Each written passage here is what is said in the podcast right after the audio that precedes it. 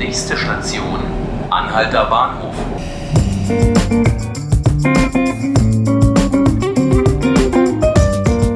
Hallo und herzlich willkommen zu 5 Minuten Berlin, dem Podcast des Tagesspiegel.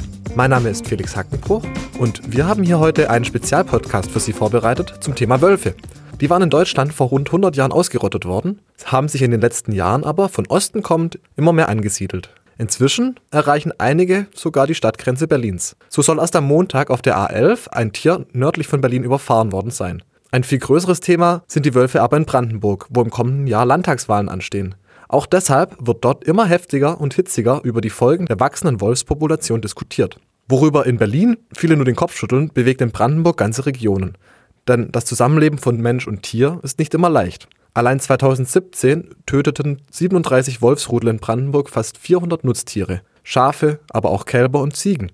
Landwirte und Schäfer sind alarmiert und rüsten auf, mit Zäunen und Hütehunden. Aber auch die Landbevölkerung in der Prignitz, Uckermark und der Lausitz hat Angst. Angst, im Wald Pilze zu sammeln oder Angst davor, ihre Kinder allein in die Schule zu schicken. Dabei ist es bislang zu keinem Angriff von den eigentlich scheuen Wölfen auf Menschen gekommen. Noch, befürchten Wolfskritiker wie der Bauernbund. Weil die Tiere praktisch nicht geschossen werden dürfen, vermehren sie sich rasant. Die Lausitz im Süden Brandenburgs gilt inzwischen als die wolfreichste Region Europas. Doch auch in der Uckermark, der Prignitz und rund um die Landeshauptstadt Potsdam werden die Wölfe immer heimischer. Eine Sonderrolle in dieser Debatte nehmen die Grünen ein. Sie sind von ihrer Partei-DNA bekanntlich für Arten- und Tierschutz. Auf der anderen Seite sind aber genau die Landwirte bedroht, die die Grünen am meisten fördern, die Weidetierhalter. In der vergangenen Woche hat sich nun Grünen-Chef Robert Habeck in Brandenburg über das schwierige Zusammenleben zwischen Wolf und Mensch informiert. In Werneuchen, nordöstlich von Berlin, sprach er mit Schäfern und Jägern. Und im Anschluss daran auch mit mir. Aber hören Sie selbst. Habeck. Also bei Ihnen müssten ja eigentlich zwei Herzen in einer Brust schlagen. Beim Thema Wolf einerseits der Tierschutz und Artenschutz äh, und auf der anderen Seite sind ja gerade die bedroht auch ein bisschen durch den Wolf, die ja eine, eine Weidetierhaltung äh, machen. Das ist ja eigentlich das, was so das Grünenherz wahrscheinlich höher schlägen, schlagen lässt. Wie kriegt man diesen Grundkonflikt irgendwie gelöst? Ja, ich kenne die Wolfsproblematik als, aus meiner Zeit als Landwirtschafts- und Umweltminister in Schleswig-Holstein und natürlich jetzt bin ich bundesweit damit befasst. Es ist ein konfliktreiches Thema nicht konfliktreicher als andere Konflikte zwischen Natur und Nutztierhaltung, die wir haben in Deutschland, aber der Wolf ist eben so ein hochsymbolisch aufgeladenes Tier und deswegen gehen so viele Emotionen damit.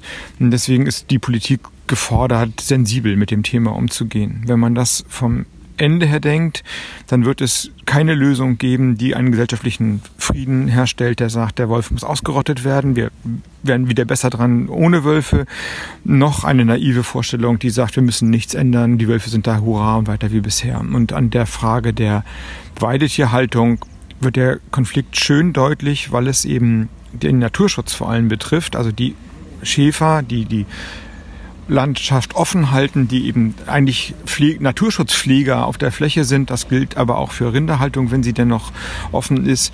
Die muss vor Wölfen geschützt werden. Also man braucht eine ein anderes Management der Herden, man braucht Hütehunde, man braucht Zäune. Zäune bedeutet, die Schäfer müssen sich umstellen, sie können die Tiere nicht einfach raustreiben, dann ein paar Tage auf der Koppel stehen lassen, dann treiben sie sie weiter, sondern sie müssen wahrscheinlich täglich umzäunen oder zweitäglich umzäunen.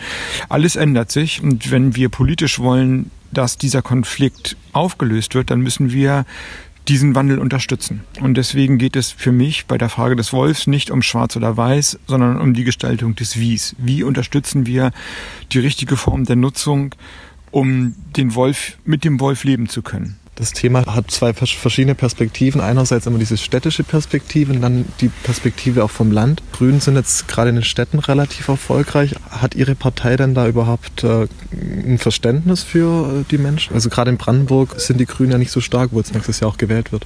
Ja, aber ich widerspreche der These, dass die Grünen nur in den Städten stark sind. Also das passt auch gar nicht zu dem, was ich gemacht habe und wie ich lebe. Ich komme vom Land und war für den ländlichen Raum zuständig.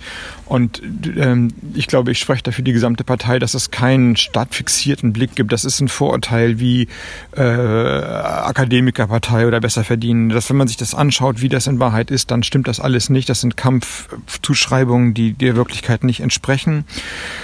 Aber der ländliche Raum, die Landbevölkerung, die Landwirtschaft hat ein Problem. Sie hat ähm, die Anforderung von gesellschaftlichem Wandel zu tragen. Wir erwarten, die meisten Menschen heute, und zwar auch im ländlichen Raum, ein Wirtschaften im Einklang mit der Natur. Artenschutz und Gewässerschutz wird inzwischen selbstverständlich vorausgesetzt.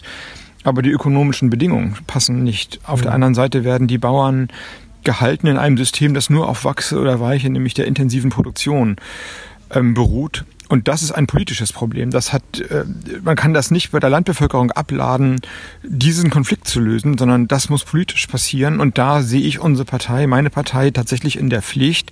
Und das tun wir auch, wo wir, wie wir können, Antworten zu geben. Und diese Antworten heißen unterm Strich, wir vergüten Natur- und Umweltleistungen. Mhm. Das ist ein neuer Markt, der entstanden ist, der jenseits von Aldi und Lidl und den günstigsten Preisen gesellschaftliche Güter produziert. Also Schmetterlinge, Artenvielfalt, Stare sind gesellschaftlich gewünscht und müssen entsprechend auch vergütet werden, beziehungsweise die Formen müssen attraktiv sein, die, die, die Produktionsformen, die diese Arten am Leben lassen oder wieder entstehen lassen.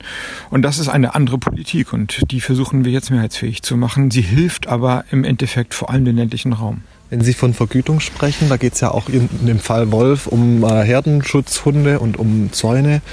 Wer soll das Ihrer Meinung nach denn zahlen? Also sind da die Länder in der Verantwortung, der Bund oder sogar die EU?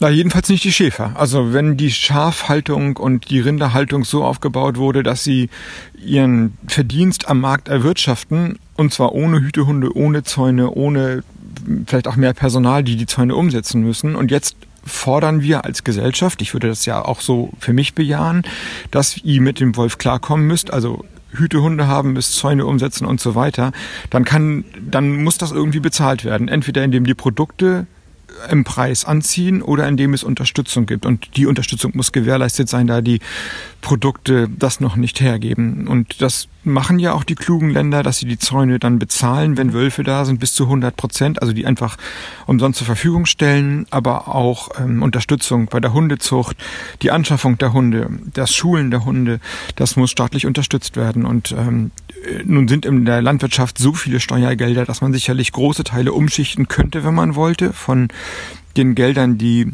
auch nachweislich relativ sinnlos den Landbesitzern, und das sind in der Regel gar nicht mehr die Bauern, sondern teilweise irgendwelche Großunternehmen und ähm, äh, aufgekaufte Flächen von Kapitalanlegern kommen, ein Stück weit entzieht und so umstrukturiert, dass sie dem Naturschutz und damit den Landwirten zugutekommen. Hm. Letzte Frage noch. Sie haben, äh, bevor Sie in die Politik gegangen sind, sind Sie auch Schriftsteller gewesen oder sind es immer noch? Es gibt auch ein Kinderbuch, wo Sie über einen Wolf schreiben mit Ihrer Frau gemeinsam. Äh, also ein zwei Kinder, die auf einen Wolf treffen und da bedienen sie ja so ein bisschen das Bild, äh, dass der Wolf äh, auch nicht ganz so gefährlich ist. Ist das auch ein bisschen Ihre persönliche Meinung? Ja, persönlich, wenn ich jetzt nicht politisch darauf schaue, bin ich fasziniert von großen Räubern. Das, ne, das ist bei der Frage Rotkäppchen, der Wolf ist gefährlich und muss eigentlich weg, oder äh, Dschungelbuch, der Wolf ist ähm, dem Menschen nahe oder die diese Art und ähm, hat soziale Strukturen, finde ich das einfach ähm, faszinierend. Aber ich sehe natürlich die Konflikte und ich ist richtig, ich habe vor 15 Jahren ein Jugendbuch geschrieben mit meiner Frau zusammen, das diese Geschichte genau behandelt. Der Wolf kommt zurück und eine Gesellschaft wird in versetzt, in Panik versetzt und zwei Kinder versuchen da irgendwie dem Wolf äh, das Leben zu retten. Das hat natürlich eine Leichtigkeit und eine Jugendbuch-Offenheit. Ähm, Auf der anderen Seite sind erstaunlicherweise, ich wusste ja später nicht, dass ich irgendwann auch Wolfsminister und auch Schafhalteminister werde, ähm, sind die Konflikte, die ich dann selber lösen musste, da schon alle vorgezeichnet. Ist noch immer, glaube ich, eine gute Heranführung an das Thema für Jugendliche. Aber natürlich ist die Wirklichkeit weit komplexer, als man sie in einem Jugendbuch abbilden kann. Das war Robert Habeck bei einem Gespräch mit mir in der letzten Woche in Verneuchen, nordöstlich von Berlin, auf einem Termin, wo sich der Grünen-Chef über die wachsende Wolfspopulation in Brandenburg informiert hat. Und mit diesen Eindrücken und Stimmen aus Brandenburg war es das auch schon wieder mit dem Podcast für heute. Alle Folgen können Sie wie immer unter www.tagesspiegel.de nachhören oder Sie abonnieren uns einfach direkt bei Spotify oder iTunes. Mein Name ist Felix Hackenbruch. Vielen Dank fürs Zuhören und bis zum nächsten Mal.